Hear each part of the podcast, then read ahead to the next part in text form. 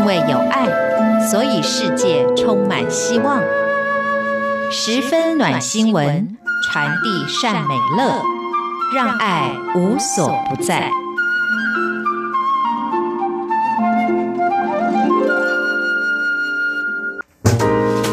欢迎您收听这一集的十分暖新闻，我是维珍。在这个单元当中，希望透过分享在全球各地真实上演感动人心的故事，也借此对于我们自己的生活能够有更多不同的思考，甚至能够带来正向的力量。当然呢，因为是真实发生的故事，而不是看了电影啊，或是文学作品等等的，你就更能够去感受到，在这个呢看似冷漠的世界上，还是有很多的好事跟好人存在的。今天要分享的主题就是将陌生人从鬼门关拉回来的一个无私选择。那其实把自己放到这样的一个情境当中，或者是多数人的理解，觉得如果你面前出现了一个非常需要紧急救助的人，而且你刚好呢也可以帮助他的情况之下，那是不是很多人就会觉得把别人从鬼门关拉回来呢？是每一个人都会做到的事情呢？但事实上的，我们看到很多的媒体报道，或者是身边的反应呢，往往不见得是如此哦。当然原因非常的多。有些人觉得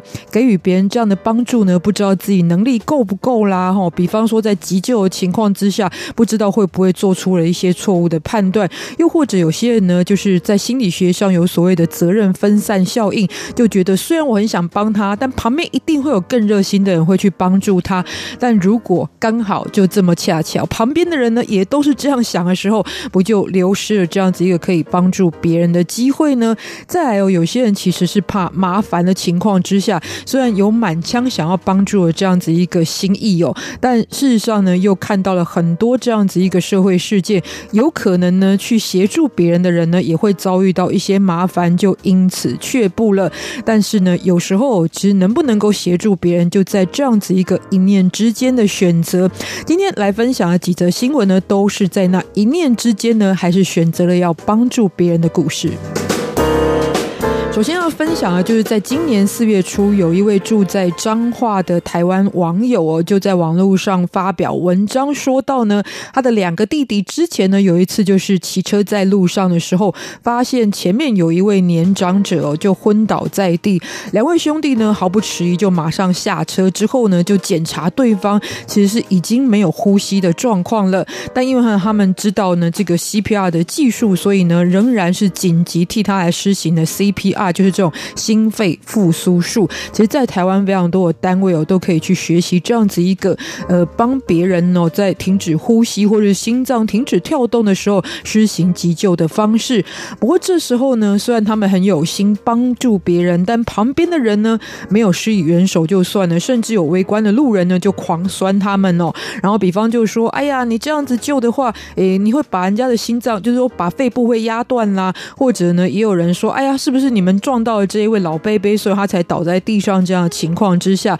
但即使遭到旁边这么多的这一个就是闲言闲语的情况之下，这两位兄弟依然是以救人第一为要紧哦。所以呢，最后虽然这一位老伯伯呢没有这个能够获得救回性命的一个机会哦，因为送到这个医院去之后呢，后来还是离开人世间了。而这也让这两位兄弟呢事后觉得自责不已，所以呢就前往灵堂上香，送这一个只是路过而相遇的长者一程。所以我实在是不太能够了解哦。当别人愿意出手相救的时候呢，旁边的人可能没有办法办到，或者是在各种情况之下没有办法提供这样的协助。我觉得那也没关系，有时候甚至可能是人之常情的情况之下。但是我觉得什么都不做的情况之下，还是有一件事可以做吧，就是打电话叫警察来，叫救护车来，这应该是可以办到的。而且有时候真的不要怕麻烦，因为呢，你的一次的这样子一个小小的举手之劳，对别人来说，可能是一辈子呢非常重要的一次机遇哦。当然呢，其实我自己以前在出这个车祸的时候，虽然不是很大，就是骑摩托车摔倒的时候呢，也有遇过类似的情况啊。就是旁边有路过的人，他不但没有帮你，而且还会跟你讲一句，就是年轻人，你骑车骑太快的情况喽。不过呢，也呈现了这两兄弟的一个作为呢，反而就形成了一个相当大的对比了。再说到呢，就是在五月中旬的时候，在广东佛山市的。禅城区，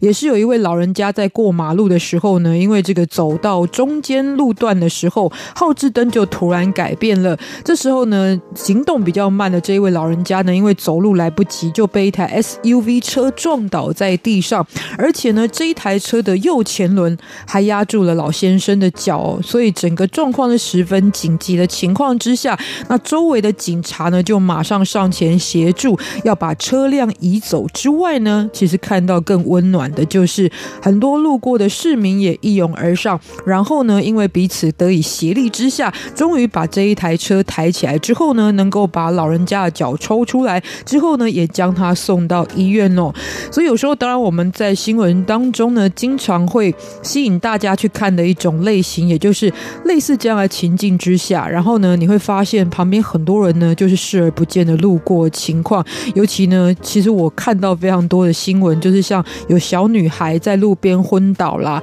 或是有一些年长者呢遭遇到什么情况的时候，出来解救的人是非常非常的少的。但是这样子一个新闻呢，也证明了事实上呢，还是有很多热心的人愿意在这样的紧急情况之下，施出自己的这个一臂之力，然后来协助别人哦。另外有一个也是发生在中国大陆的，就是在安徽这个地方，之前呢，就是有一位外卖的员工，他在工作的时候就看到在在桥的旁边呢，有一位老太太呢，突然呢，可能就失足的情况之下意外坠河，然后呢，这个外卖的员工呢，就赶紧跳到河里面把老人家救上岸，接着呢，再由附近的路人以及警察把这个老人家呢得以送到医院去，之后呢，外卖员就默默的离开了。那事后呢，当地的员警就到处寻访，终于找到了这一位救人的外卖员，那是现在年纪才二十三岁的周健哦。找到他之后呢，才发现周健其实是一位聋哑人士，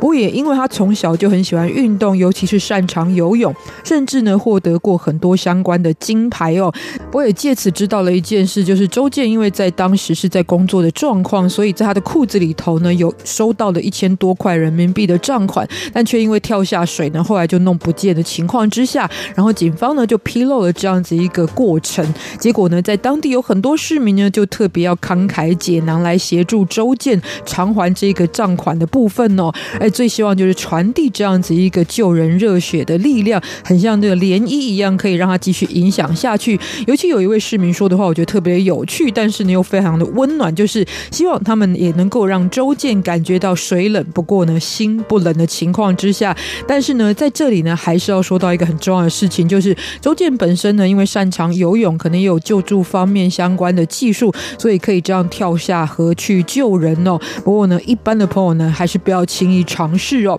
好的，那有人呢不惜一掷千金来协助周建，也有人呢是不远千里而来帮人。在台湾有一位呢在日本念书的女学生，叫做李依纯。然后她在日本念书的时候呢，就有听到家人通知她，就是呢，她之前呢就是要进行骨髓捐赠，之后呢已经配对成功了。那原先她是预定要等到大型节日才回到台湾，但是因为这个机会呢，他也就特别提早飞回来，在两周当中就完成了这个造血干细胞捐赠的这个相关的举动。而这个起心动念呢，也是来自于他本身的经验，因为过去他的伯父就是因为肝病需要换肝，然后全家人在陷入愁云惨雾的时候呢，就是有一个陌生人，然后配对成功之后就捐出了自己的肝脏，到现在呢还是不知道这个对象是谁。可是呢，他也就感受到了，有时候只是一个自己小小的善念，但除了帮助到当事人，甚至像刚刚说的例子，就是救回了当事人的性命之外呢，然后周遭所触及的这一些人也会被这个善念所影响哦。